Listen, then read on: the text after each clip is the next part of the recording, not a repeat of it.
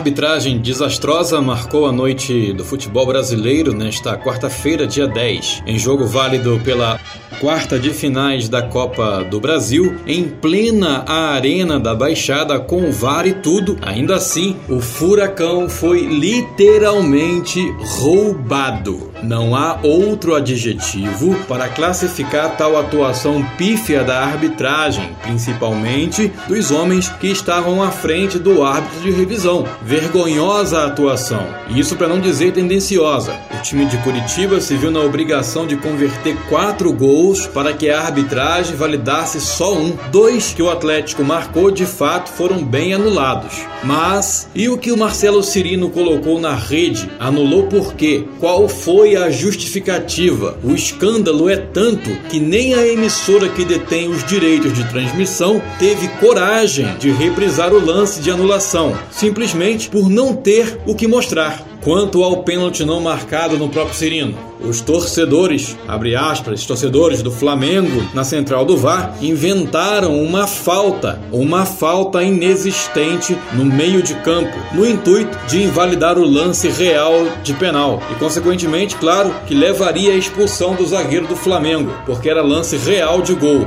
Adivinhe, foi anulado e não houve expulsão, não teve nada, Flamengo beneficiado. O Flamengo é e sempre será beneficiado pela arbitragem brasileira. Não é de hoje que o rubro-negro carioca é brindado pelo poder do apito e da TV. Botafogo, Vasco, Fluminense, rivais direto do clube no Rio, que o diga. E os times de menor expressão do Brasil então? Esses já entram em campo sabendo da derrocada. Veja o exemplo da portuguesa de São Paulo. Meus amigos, acabou. Mas quem era o Flamengo até o início da década de 80? Quais títulos de expressão tinha? Resposta: nenhum. Botafogo de futebol e regata, junto com o Santos, eram os times mais populares das décadas anteriores. Isso não há como negar. O Botafogo era o queridinho das rádios, até antes do golpe militar em 1 de abril de 64. Afinal, em seu elenco havia uma constelação de craques. Até o início da década de 70, não tinha como destruir essa máquina. Mas com o advento e a popularização da TV, de maneira inteligente, a diretoria do Flamengo mudou de mala e cuia e se tornou o queridinho da telinha. O dono da telinha, claro, era rubro-negro doente, sem nem dizer quem era, né? Registre-se ainda que Walter Clark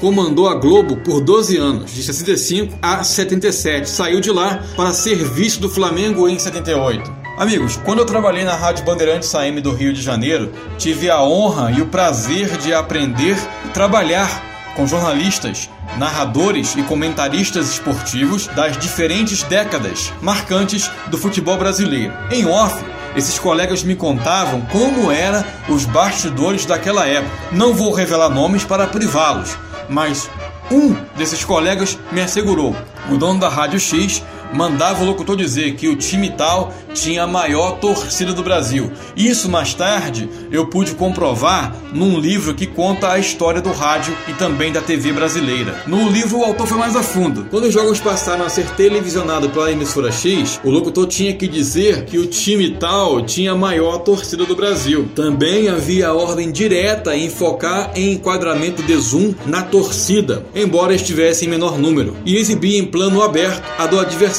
No caso do rádio, diz o autor, as ordens eram para elevar o máximo o volume do microfone da torcida do time X e diminuir potencialmente a do adversário. E sempre repetir que o Flamengo tem a maior torcida do Brasil. Fecha aspas.